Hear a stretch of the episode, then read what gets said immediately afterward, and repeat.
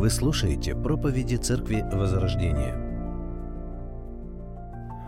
Думаю, что вам известны такого рода истории. Нищий бродяга из Швеции, который всю сознательную жизнь был без определенного места жительства, собирал бутылки и слонялся по мусоркам, оставил после себя огромное наследство суммой примерно в миллион долларов. Это история про человека по имени Курт Дегерман. Курт был нищим более 30 лет, и единственным его заработком было собирательство пустых бутылок в местных округах. У него даже было прозвище «жестяная банка». Каково же было удивление окружающих, когда после смерти Дагермана обнаружилось, что в его распоряжении было более миллиона долларов. Эти деньги хранились в виде купюр, ценных бумаг и 143 слитков золота. Данная находка сразу же собрала вместе родственников бродяги, которые боролись в суде, хотя при жизни а, бездомного даже не задумывались о его судьбе. А судьба у Курта была нелегкая – он, как и все бомжи, питался отходами, жил на помойке, искал одежду и что-то, что будет походить на мебель на улицах.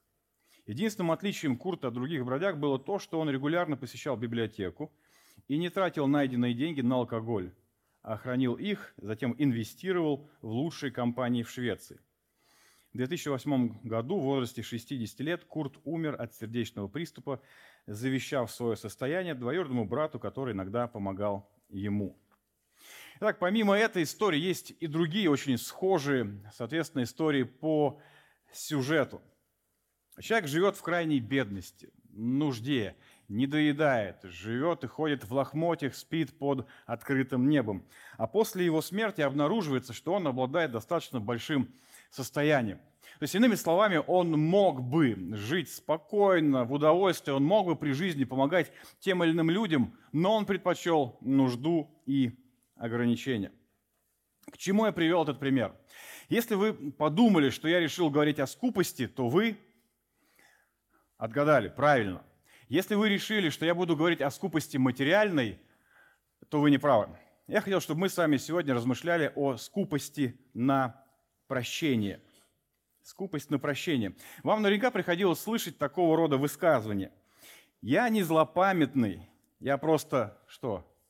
Злой и память у меня хорошая. Да. Я не злопамятный, отомщу и забуду. Вспоминает, что в детстве будущего великого физиолога Павлова якобы укусила собака. Укусила и забыла. А Павлов вырос и не забыл, да. Я не злопамятный, я запишу. Я не злопамятный, я вам отомщу в добром расположении духа. Или вот глупый запоминает обиды, а умный – обидчиков. Угу. К чему приводит такого рода высказывания? Ну, к достаточно легкому, такому поверхностному, простому отношению к такой проблеме, как злопамятство. А между тем, с каких людей погубила эта проблема – Одна народная пословица гласит, держать зло на кого-то – то же самое, что пить яд самому, думая, что умрет кто-то другой. Очень, мы понимаем с вами, метко сказано, сколько людей в своей жизни только и занималось тем, что копило, копило, копило обиды, и при этом жили в духовной нищете, пустоте и лохмотьях рассказывают такую притчу. Как-то у Сталина собралось очередное застолье со своими соратниками. Как всегда, Сталин выполнял роль тамады и, как всегда, сам предложил тему для беседы. На этот раз было решено обсудить, что такое счастье. Орджоникидзе сказал, что для него счастье – это работать для блага социализма. Киров сказал, что для него счастье – любовь к партии, в преданности Сталину. Тухачевский определил счастье как любовь к женщине. Сталин подумал и сказал, счастье – это иметь врага, всю жизнь преследовать его, настигнуть и уничтожить, а затем выпить бокал хорошего грузинского вина. Итак, злопамятство. Есть ли ему место в жизни любящего Бога? Об этом давайте мы с вами сегодня и порассуждаем. Как обычно, за основу возьмем, как обычно, в последнее время, отрывок из первого послания Коринфянам 13 главы. Прочитаем с 4 по 8 стихи. Любовь долготерпит, милосердствует, любовь не завидует, любовь не превозносится, не гордится, не бесчинствует, не ищет своего, не раздражается, не мыслит зла, не радуется неправде, а сорадуется истине. Все покрывает, всему верит, всего надеется, все переносит. Любовь никогда не перестает, хотя и пророчества прекратятся, и языки умолкнут, и знание упразднится. Мы с вами все еще в характеристиках любви. Апостол Павел указывает э, церкви города Коринфа, да, в общем-то и церкви города Подольска, на путь превосходнейший, наилучший. И это путь не большего количества служений. Это путь не большего уважения и влияния церкви. Это даже не путь реконструкции церкви. Это путь любви. Потому что если любовь будет в основании жизни и служения церкви, тогда и служения будут, и необходимое влияние, и Бог будет усматривать необходимое помещение. В прошлый раз мы посмотрели с вами на такое качество любви, как любовь не раздражается. То есть любовь не реагирует резко эмоционально. Любовь не допускает неуместного проявления возмущения или же гнева. Сегодня у нас следующая очередная характеристика любви. Любовь не мыслит зла. Как обычно, отметим несколько моментов. Так, первое. Злопамятство. Прежде всего, как обычно, мы с вами посмотрим на определение этой самой характеристики. Что же апостол Павел имеет в виду? Я прочитаю несколько определений от разных людей. Не ведет счет злу. Тот, кто любит, не концентрирует внимание на зле, которое причиняют ему другие, и сам не замышляет зла. У Лопухина можно найти не мыслить зла, то есть не вменяет другим в вину соделанное ей зло. Еще один человек пишет, любовь не станет замышлять зла в отместку ближнему своему, хотя поводов для этого в Каринской церкви было предостаточно. Еще один автор пишет, мы можем начать тайно злорадствовать, замечая неудачи другого, подсчитывать все его проступки. Слово «мыслит» означает «не берет в расчет», «не подсчитывает», Любовь забывает и прощает, не ведет счет сказанному или сделанному нам. Еще есть такое определение. Любовь не мыслит зла. В этой фразе Павел имеет в виду отсутствие желания, что обидчик должен ответить за содеянное. Любовь не ведет учета обид.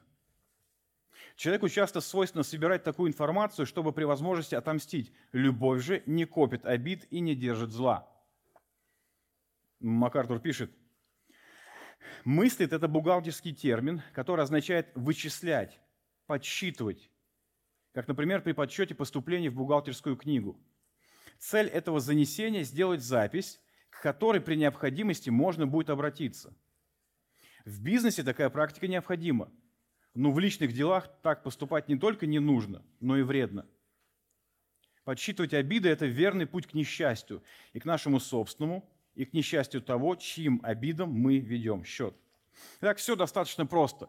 Не мыслит зла, значит, не запоминает зло, значит, не тщательно записывает его в чертогах своего разума. Ребенок выходит гулять на детскую площадку, подходит к песочнице, и у него в руках новая машина. Можно не сомневаться, что его тут же окружают дети, которые просят что сделать? Дай подержать, дай посмотреть, дай поиграть. И что они слышат в ответ – нет. Они слышат, а ты помнишь, как-то ты вышел на площадку с пистолетом новым. Такой он стрелял, пистоны были, и порохом пахло. Я просил тебя дать поиграть, а ты? А ты не дал. А ты помнишь, ты вышел в песочницу, и я попросил у тебя печеньку. У тебя была целая пачка, и ты мне дал? Нет, правильно, не дал. А ты помнишь, я просил у тебя ведерко, чтобы кулички сделать. У тебя их было пять штук. Ты мне дал? Не дал. Потом этот ребенок вырастает, он приходит в школу, приходит как-то в класс с новеньким таким айпадом, и можно не сомневаться, что его одноклассники что? И одноклассницы его окружают. И что они слышат в ответ? В ответ на просьбу потрогать и поиграть в него. Они говорят, вот, вот ей я дам. Она как-то поделилась интернетом со мной, а тебе, тебе не дам. Я как-то просил тебя списать, ну, помочь с заданием. Ты помог мне? Нет. Поэтому сиди и завидуй. После этого он вырастает, становится начальником где-то участка на предприятии. И к нему приходит человек, который просит его о заслуженном отгуле или же какой-то премии. И что слышит? Что, что люди от него слышат? А ты помнишь, пару дней назад в курилке с мужиками что ты говорил? Что я криворукий бездельник. Вот и иди теперь к тому, у кого прямые руки работает, у него просить, соответственно, премию. Злопамятство. Тщательное записывание в памяти того, что мы воспринимаем как зло, которое сделали нам. В Священном Писании есть пример человека по имени Ахитофил. Что мы с вами о нем знаем? Прежде всего, этот человек был таким верным, одно время, советником царя Давида. Вторая царств, 15 глава. Во время жертвоприношения Весолом послал и призвал Ахитофела, гилонянина, советника Давидова из города Гило. Так, советник. Что мы знаем о его проницательности и о мудрости этого человека? Там же в 16 главе. Советы же Ахитофела, которые он давал, в то время считались, как если бы кто спрашивал наставление у Бога. Таков был всякий совет Ахитофела как для Давида, так и для Авесолома. Что мы с вами еще знаем об этом человеке? Как выясняется, он был дедушкой кого? Версавии, Версавии, той самой Версавии, которую Давид забрал себе. Забрал просто потому, что захотел. Он захотел, так сделал. Мы помним эту ситуацию, к чему она привела? К смерти храброго, как видим по описанию, благородного мужа Версавии Урии. Имя Божие вследствие этой ситуации было в поношении – и, конечно же, люди знали об этом. Знал об этом и Ахитофел. Что он делает? Он тут же все высказывает Давиду? Нет. Он запоминает. Он запоминает. И после этого он ждет удобного случая, чтобы присоединиться к врагам Давида и нанести ему смертельную рану. И у него бы это получилось сделать, если бы не особая Божья защита на Давиде. К чему привела его злопамятность? Там же 17 глава. И увидел Ахитофел, что не исполнил совет его, и оседлал осла, и собрался, и пошел в дом свой, в город свой, и сделал завещание дому своему, и удавился, и умер, и был погребен в гробе отца своего. Злопамятство. В чем и каким образом оно проявляется? Несколько моментов. Первое – обидчивость. Одно из ярких проявлений пометозлобия, как обычно говорят православные, это обидчивость. Почему человек ходит насупившись? Недовольный? Ну, потому что его кто-то обидел. А что поддерживает его обиду? Та самая память на то самое зло, которое, как он думает, было ему причинено.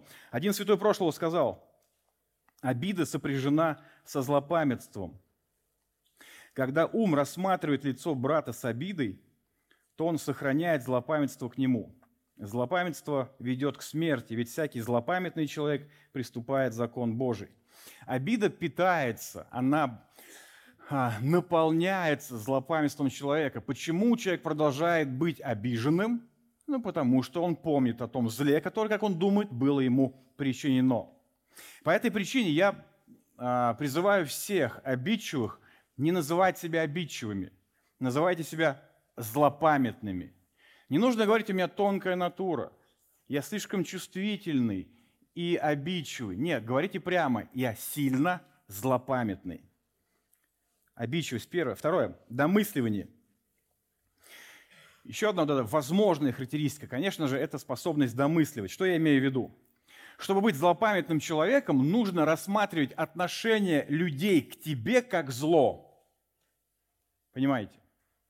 Чтобы быть злопамятным, нужно то, как к тебе относятся, воспринимать злом. И нередко это доходит до какой-то маниакальной зацикленности. Да? То есть человек проходит мимо тебя, там, не посмотрел в твою сторону, не поприветствовал, и ты прекрасно уже тут же понимаешь, что да он это сделал специально, да он мне делает зло, да по-любому он что-то обо мне подумал. Или пастор привел по-любому пример в проповеди из моей жизни – Ага, да он издевается. А, это мои родные ему рассказали. То-то я смотрю, они что-то как-то косятся на меня. Но ничего, придет время. Злопамятного человека характеризует не только обидчивость, но и домысливание, некая зацикленность на зле. Некто сказал, у злопамятного всегда склероз на добро. В чем еще проявляется? В словах. Пометозлобие неминуемо будет проявлять себя, показывать себя в словах. Такие слова, как «А ты помнишь, как ты со мной поступил?» А когда мне нужна была помощь, что ты мне сказал? А каково было как, мне, когда ты меня не поддержал и не помог? Помимо этого, на устах злопамятного человека регулярно будут сплетни. Один человек сказал, как в помойной яме нельзя найти ароматов, так в злопамятной душе благоухание любви. И это точно так. Сплетни, негатив – это то, что источают уста злопамятного человека. Он всегда готов сказать гадости о другом. Он всегда готов припомнить какие-то обстоятельства, пускай даже реально произошедшие, но те обстоятельства, которые унижают, унижают другого человека, дискредитируют его. Поэтому, если вы находитесь рядом с таким человеком, и вам нравится выслушивать все его росказни, знайте, у него хорошо работает домысливание на зло – и у него хорошая память. И можете не сомневаться, что все то же самое он будет рассказывать и про вас. Итак, слова выдают по метазлобе. Третье – дела. Четвертое – дела. В Писании упоминается такой персонаж, как Авесолом. На его примере мы с вами можем посмотреть то, что такое злопамятство и к чему оно приводит. Итак, у Весолома была сестра, которая сильно приглянулась Амнону одержимый своей страстью с ней, он бесчестит ее и выгоняет от себя. А Весолом узнает об этом. Что же он делает? Вторая царь, 13 глава. А Весолом же не говорил с Амноном ни худого, ни хорошего, ибо возненавидел Авесолом Амнона за то, что он обесчестил Фомарь, сестру его. Через два года было стрижение овец у Авесолома – он ничего не сказал, но он что? Запомнил. Два года он вынашивал планы мести. Итак, все в той же в 13 главе 2 царств. А Весолом же приказал отрокам своим, сказав, смотрите, как только развеселится сердце Амнона от вина, и я скажу вам, поразите Амнона, тогда убейте его. Не бойтесь, это я приказываю вам, будьте смелы и мужественны. И поступили отроки Авессалома с Амноном, как приказывал Авессалом. Узнав об этом, царь Давид сильно разгневался на своего сына Авессалома. В результате этого он его не подпускает к себе и пять лет с ним не видится. Произошло ли что-то в сердце Авессалома? Изменился ли он? Перестал ли он быть злопамятным? Нет. Каким был, таким остался. Как же это проявилось в отношении к царю Давиду? 2 Царств, 15 глава. «И встал Авесолом рано утром, и остановился при дороге у ворот. И когда кто-нибудь, имея тяжбу, шел к царю на суд, то Авесолом подзывал его к себе и спрашивал, «Из какого города ты?» И когда тот отвечал, «Из такого-то колена Израилева, раб твой», тогда говорил ему Авесолом, «Вот дело твое доброе и справедливое, но царя некому выслушать тебя» И говорил Авесоломо, если бы меня поставили судьей в этой земле, ко мне приходил бы всякий, кто имел спор и тяжбу, и я судил бы его по правде. И когда подходил кто-нибудь поклониться ему, то он простирал руку свою, обнимал его, целовал его. Так поступал Весолом со всяким израильтянином, приходившим на суд к царю. И вкрадывался Весолом в сердца израильтян. Что мы видим с вами? Ну, в принципе, в принципе классика жанра – злопамятного человека. В чем проявляется? В сплетнях. В том, что он начинает распространять худую молву, принижать того, на кого он затаил свою обиду. Все заканчивается, более того, мы знаем с вами из повествования, желанием убить своего отца. Итак, пометозлобие. Оно не ограничивается просто домысливанием, а, невинной, как некоторые люди считают, такой обидой, но оно проявляется и в словах, и в делах. Итак, с тем, что такое злопамятство, я думаю, мы с вами разобрались. Давайте пойдем дальше. В чем же его корень? Корень злопамятства. Нетрудно догадаться, что злопамятство, оно произрастает из непрощения, которое, в свою очередь, зиждется на гордости человека. Чем больше человек влюблен в себя, тем больше риск по метазлобе. Почему? Ну, по той причине, что сделанное, как мне кажется, зло против меня, оно меня унизило, уязвило – а мое «я» требует того, чтобы поставить обидчика на место. Каким образом? Отомстив, то есть унизив его и возвысив себя. Зло, объективное или нет, неважно, сделанное против меня, оно совершило удар по моему, по моему «я», поэтому я требую вот этой сатисфакции, я требую отмщения за себя. Поэтому, как ни смотри, но гордость – это грех грехов – Клайв Льюис в своей книге «Просто христианство» пишет следующее. Христианство – право. Именно гордость поражала главное несчастье в каждом народе и в каждой семье с начала мира. Другие пороки иногда могут сплачивать людей. Так, среди тех, кто охоч до выпивки и чужд целомудрия, вы можете обрести веселых приятелей. Но гордость всегда означает враждебность, она и есть сама враждебность. И не только враждебность человека к человеку, но и человека к Богу. Далее он продолжает. Это ужасно, что самый страшный из всех пороков способен проникнуть в самую сердцевину нашей религиозной жизни. Но это и вполне понятно. Другие, менее вредоносные пороки исходят от дьявола, воздействующего на нас через нашу животную природу. А этот порог проникает в нас иным путем. Он приходит непосредственно из ада. Ведь природа его чисто духовная, а следовательно, и действие его гораздо более утончено и смертоносно. По этой причине гордость часто может служить для исправления других пороков. Учителя, к примеру, нередко вызывают, учителя, к примеру, нередко взывают к гордости учеников или к их самоуважению, как они это называют чтобы заставить их вести себя прилично. Многим людям удается преодолеть трусость, приверженность к дурным страстям или исправить скверный характер, убеждая себя, что эти пороки ниже их достоинства. Они достигают победы, разжигая в себе гордость. И глядя на это, дьявол смеется. Его вполне устраивает, что вы становитесь целомудренными, храбрыми, владеющими собой – если при этом ему удается подчинить вашу душу диктату гордости. Это точно так же бы он не возражал, чтобы вы излечились от ознова, если озноба, если взамен ему позволено передать вам рак.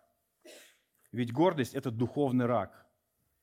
Она поражает саму возможность любви, удовлетворения и даже здравого смысла. И мы понимаем с вами, что это не мудрено, потому что сам сатана пал посредством гордыни. Поэтому Бог постоянно в Священном Писании указывает на разрушительное действие гордости. 1 Петра. Бог гордым противится, а смиренным дает благодать. Притча 11 глава. Придет гордость, придет и посрамление. 16 глава. Погибели предшествует гордость, падению надменность. Итак, мы посмотрели с вами на то, что такое злопамятство – Каков корень этой проблемы? Пойдемте дальше. Искоренение злопамятства. Апостол Павел пишет, что любовь не мыслит зла, она не запоминает, не записывает проступки других людей. Это означает, что у нас есть возможность поступать правильно. Каким же образом это достигается? Отметим несколько моментов. Первое. Понимание Бога. Один автор сказал, когда потерпишь какое-либо бесчестие от людей, то разумей, что это послано от Бога к пользе твоей. Вот что необходимо, чтобы мыслить действительно так?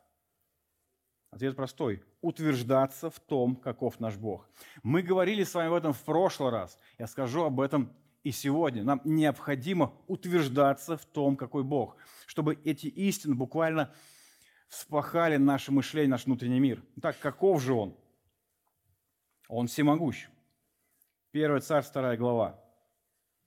Нет столь святого, как Господь, ибо нет другого, кроме Тебя. Нет твердыни, как Бог наш.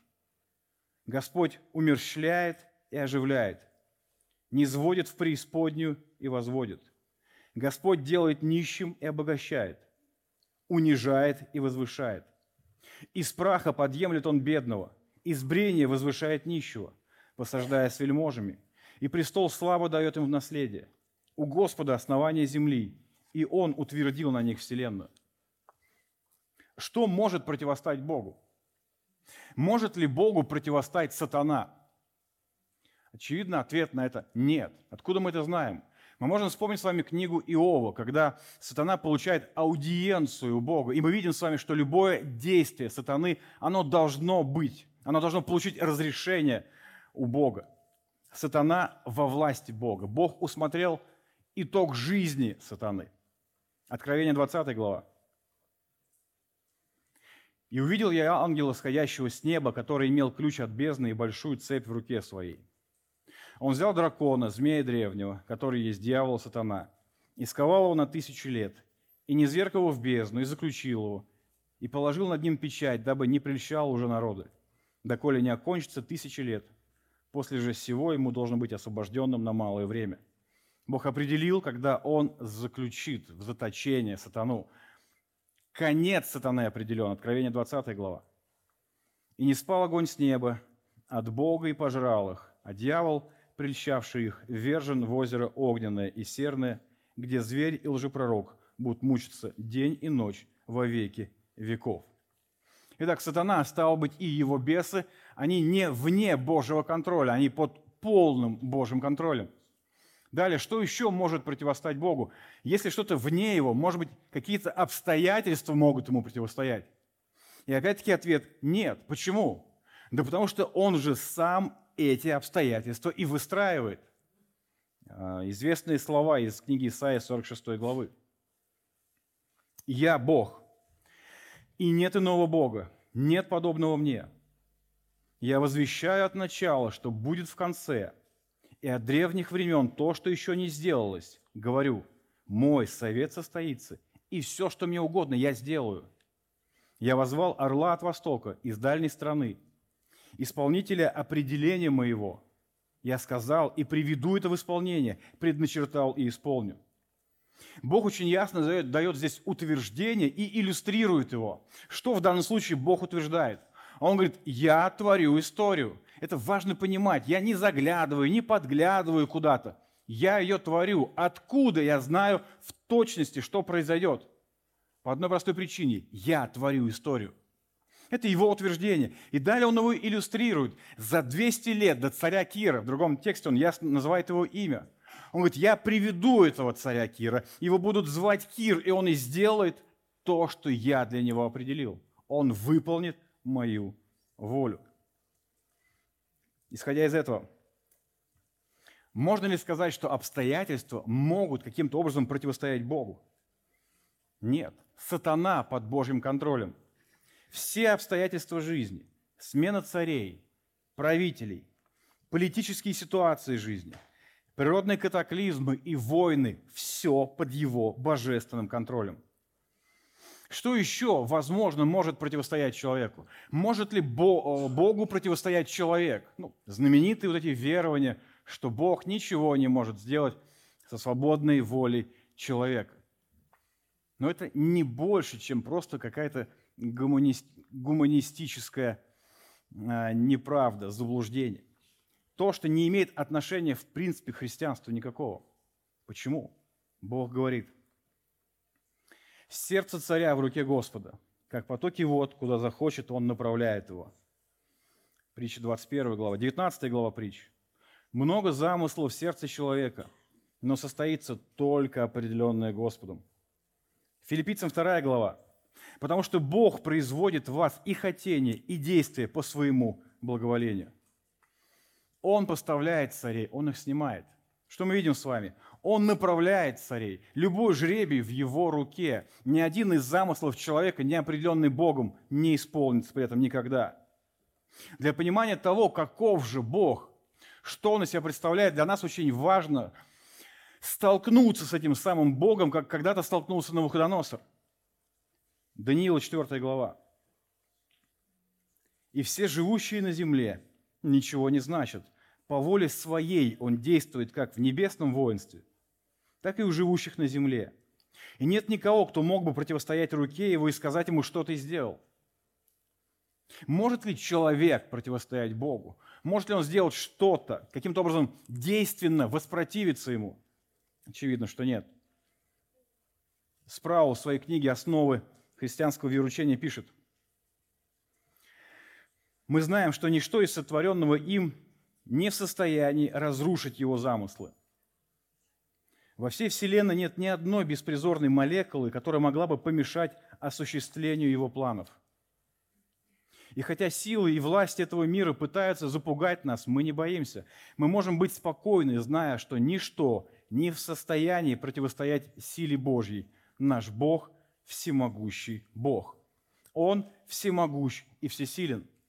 Нет ничего и никого вне его контроля, ни одного человека, ни одного животного, ни одной пули, ни одного стихийного бедствия, которое было бы не подконтрольно Богу, потому что Он над всем, Он превыше всего, и Он славнее всего.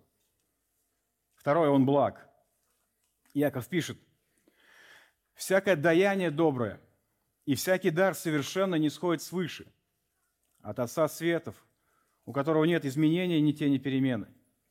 Иаков говорит не только о Божьей благости, но о его неизменности. Он всегда благ, он был благим, он остается благим, он и будет благим.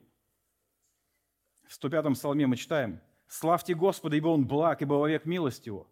В 33-м псалме «Вкусите и увидите, как благ Господь, блажен человек, который уповает на Него». Вот это вот сочетание Божьего всемогущества, всесилия и Его благости приводит к удивительным результатам. Римлянам 8 глава, 28 стих. Притом знаем, что любящим Бога, призванным по Его изволению, все содействует ко благу. Спраул пишет, если Бог способен все происходящее с нами обратить нам во благо, значит, абсолютно все в нашей жизни является благом. Нам следует особо выделить слово «абсолютно».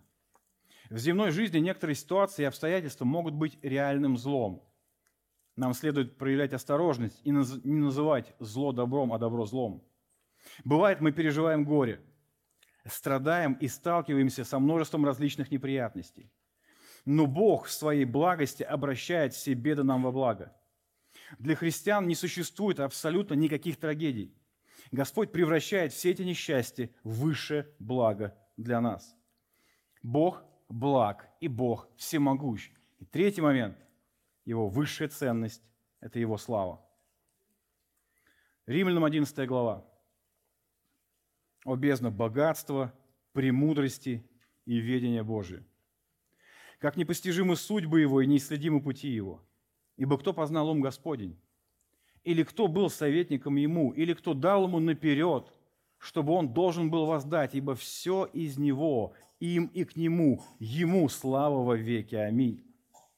Конечная цель всего сущего – это Его слава. Он должен быть прославлен, возвеличен и превознесен. И только в этом истинная радость, покой и блаженство каждого верующего человека. Итак, правильное понимание Бога. Это неизменно приведет к тому, что Бог управляет всем. И если что-то происходит в моей жизни, значит, это от Бога, в этом благо, это наилучший способ моего уподобления Христу. А если это так, то за что мне тогда и мстить? Правильное понимание Бога. Давайте вспомним такого уникального персонажа, как Иосиф – Возможно, я как-то говорил, что некоторое время тому назад я изменил свое отношение к этому персонажу. Обычно, когда мы слышим Иосиф, то представляется мягкий, наивный и добрый человек. Надеюсь, что ничью веру сегодня я не разрушу. Только вот мне видится по-другому. Мне Иосиф видится человеком самоуверенным, гордым, продуманным и даже жестким где-то. На основании чего я так думаю? Ну, давайте несколько моментов. Прежде всего, это его доносы на его братьев. Понимал ли он, какую вызовут эти доносы реакцию? Понимал ли он, что они будут недовольны, они будут за это его ненавидеть? Понимал, тем не менее, что продолжал делать? Продолжал доносить. А почему? А с чего бы мне этого не делать? А кто они такие? Я любимый сын, Я сын любимой жены. Знал ли он об этом? Очень хорошо знал. Далее его сны. Мы видим с вами, что он прекрасно понимая, что эти сны означают и как на них будут реагировать, тем не менее, что он делает? Он их рассказывает. Предположим, в первый раз он не ожидал такой реакции. Но мы видим с вами, что и после, прекрасно понимая, как это отреагируют его братья и его родители, он и второй раз что делает? Рассказывает этот сон. Сон, в котором показано, что все вы поклонитесь мне. Что здесь, наивность? Не думаю. Самоуверенность? Ну, скорее да. Далее, мы видим с вами, отец посылает его к своим братьям, и он одевает свою разноцветную одежду. Он понимает, как они отреагируют на эту разноцветную одежду. Конечно же, тем не менее идет. Далее, когда мы говорим с вами о самоуверенности, о такой в чем-то продуманности и жесткости. Смотрите, он попадает в дом Патифара, через некоторое время он кто? Управляющий. Он попадает в тюрьму, через некоторое время он кто? Управляющий. Скажите мне, какой человек может стать в тюрьме управляющим? Наивный, мягкий и добрый? Я вас умоляю. Давайте вспомним, что произошло, когда Иосиф стал вторым человеком после фараона. Что он делал? Он говорил, берите все, у нас столько добра, вы что, что вы? Мы столько скопили, разбирайте, хлеб, берите, вам нужно, забирайте, вам. Так он делает? Нет. Когда я смотрю, у меня ощущение такого удава. Он все больше и больше хватку свою. Он лишил их денег, он лишил их земель, он лишил их всего. Он всех людей поработил фараону. Все вокруг стали его рабами. Они не были до этого рабами, а сейчас стали рабами. Кто это сделал? Это сделал Иосиф. Далее. Давайте мы с вами вспомним, как он проверял своих братьев. Ведь он реально восстановил, воспроизвел ситуацию из прошлого. Вы хотите сказать, что это какой-то такой наивный человек? Он их поставил в то же самое положение, как когда-то он оказался. И он увидел в тот момент, да, что они изменились. Для, для понимания того, что из себя представляет Иосиф, давайте вспомним Моисея. Вы поймете почему. Моисей 40 лет во дворце фараона. Что он из себя представляет? Самоуверенный, сильный, образованный человек. Он готов быть лидером?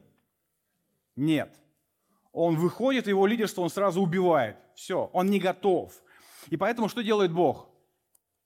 40 лет его смиряет. 40 лет его смиряет. Он там с этим э, за овцами ходит. 40 лет. После 40 лет что он готов? И мы видим, в принципе, у Божьих людей оно обычно так. А, есть то, что им нужно смирить, и только после смирения Бог их подготавливает. Что мы видим здесь с вами? Более 10 лет лишений проходит Иосиф. Бог его явно смиряет, прежде чем доверит ему очень важную роль. А кого нужно смирять? Доброго, наивного? Я не думаю. Смотрите, к чему я все это говорю. К тому, что, как я вижу, Иосиф не наивный, мягкий, такой флегматичный ребенок. Такому вполне возможно было бы легко прощать.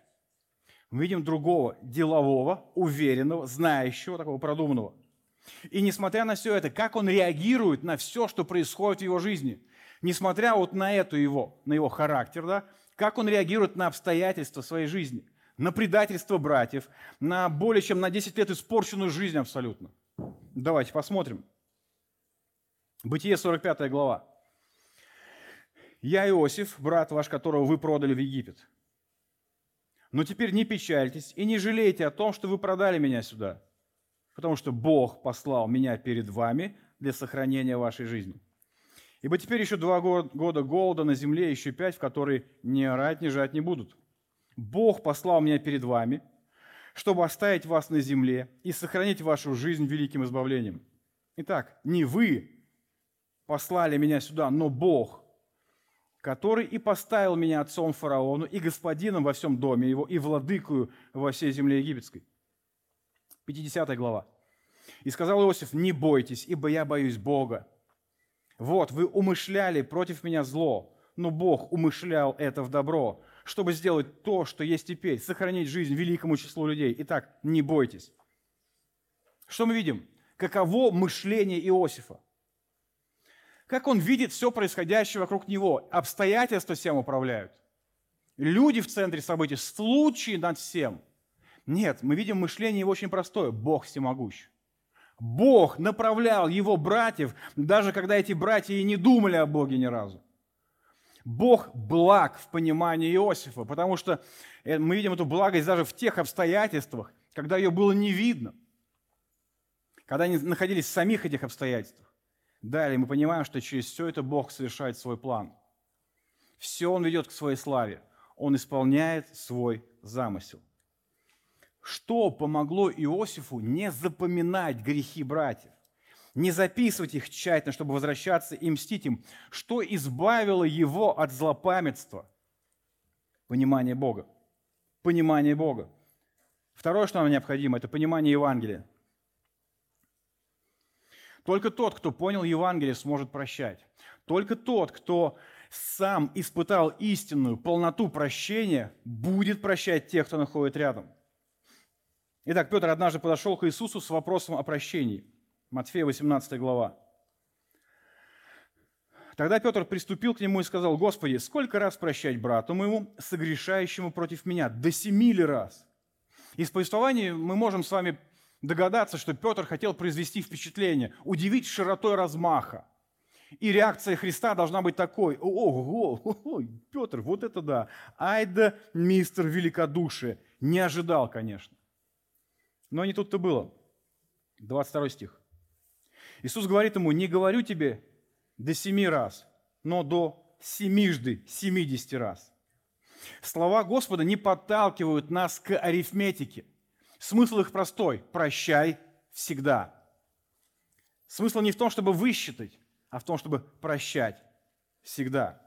И вот ясно осознавая, что это для всех слушающих просто было такое, знаете, крышесносящее заявление. И даже семь в устах Петра это было больше, чем возможно. Иисус поясняет, когда это возможно. Когда возможно вот так вот прощать. 18 глава с 23 стиха. Все там же в Евангелии по Матфею. «Посему Царство Небесное подобно царю, который захотел сосчитаться с рабами своими» Когда начал он считаться, приведен был к нему некто, который должен был ему 10 тысяч талантов. И как он не имел чем заплатить, то государь его приказал продать его, жену его, детей его, все, что он имел, заплатить. Тогда раб тот пал и, кланяясь ему, говорил, «Господи, потерпи на мне, за все заплачу». Государь, умилосердившись над рабом тем, отпустил его и долг простил ему.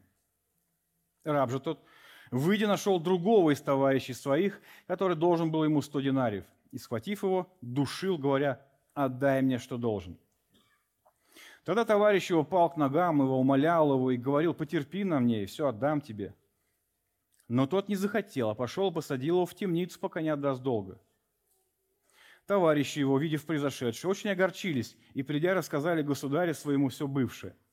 Тогда государь его призвал его и говорит, «Злой раб, Весь долг тот я простил тебе, потому что ты упросил меня.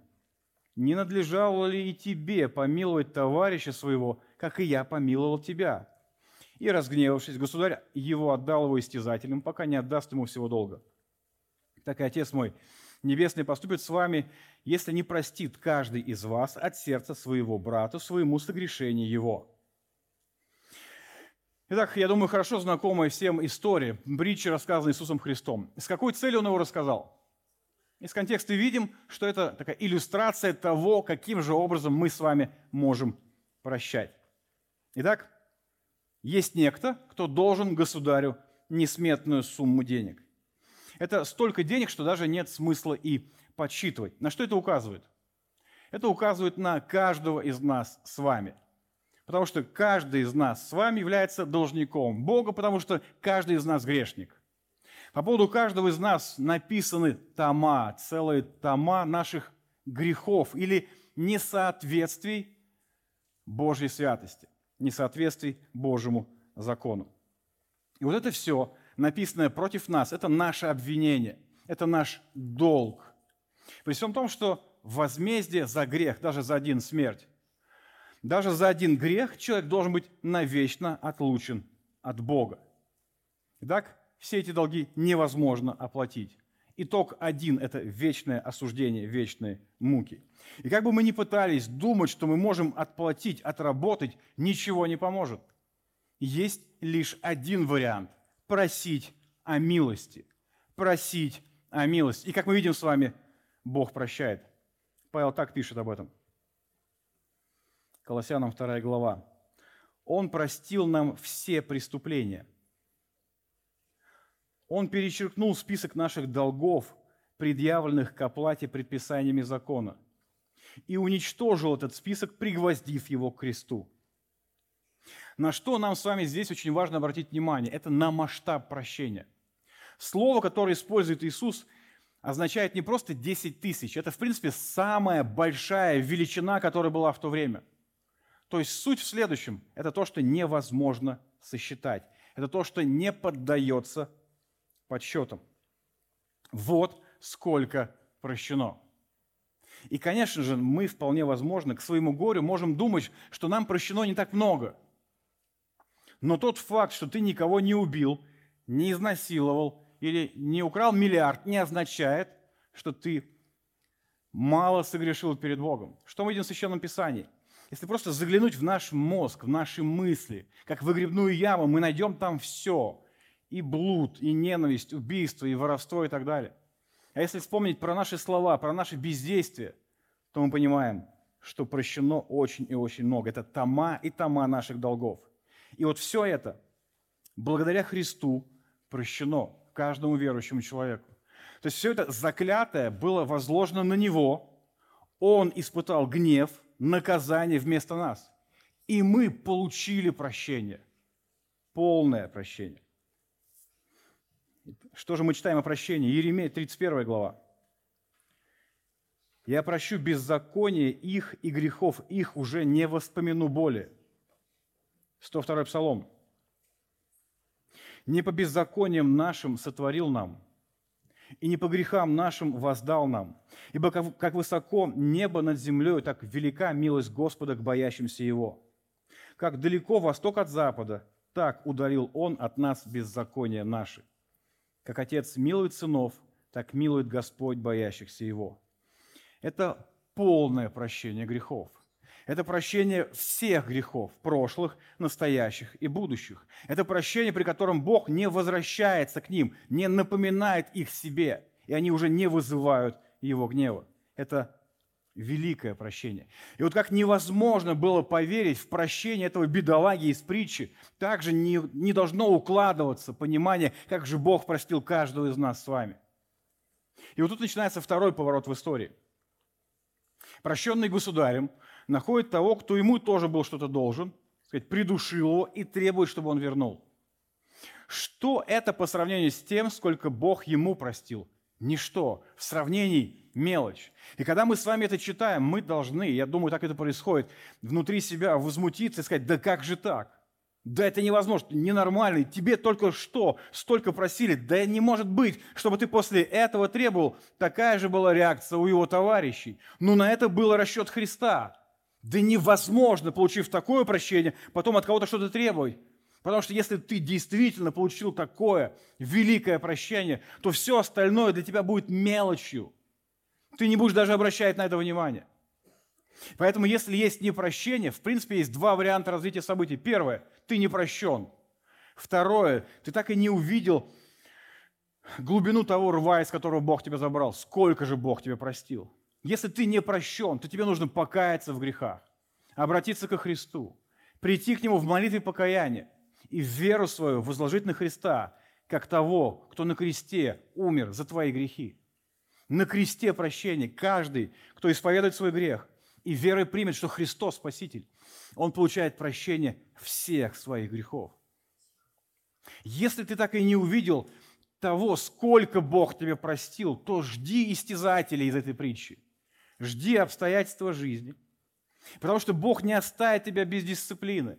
Проблемы со здоровьем, с финансами, что-то еще. Но Бог будет делать все, чтобы ты увидел свою нужду в нем, чтобы показать, что на самом деле сколько же Он тебе простил. Итак, как же прощать постоянно? В каком случае это возможно? Как не запоминать, как не записывать грехи, ошибки людей? Как исключить пометозлобие из своей жизни, понять Евангелие. Просто увидеть то, сколько реально Бог тебе простил. Это должно содрогнуть твое сердце. Дрожь должна буквально пройти по твоему телу, потому что тот, кто достоин ада, избавлен из него. И вот понимая это, будешь ли ты прощать? Будешь ли ты какие-то грехи против тебя воспринимать чем-то серьезным? Или это уже будет просто какой-то мелочью? Итак, первое. Понимание того, какой Бог. Он всемогущ, Он благ, Он все идет к своей славе. Второе. Понимание Евангелия. Благодаря кресту мы имеем полное вечное прощение. Третье. Понимание себя. Что я имею в виду?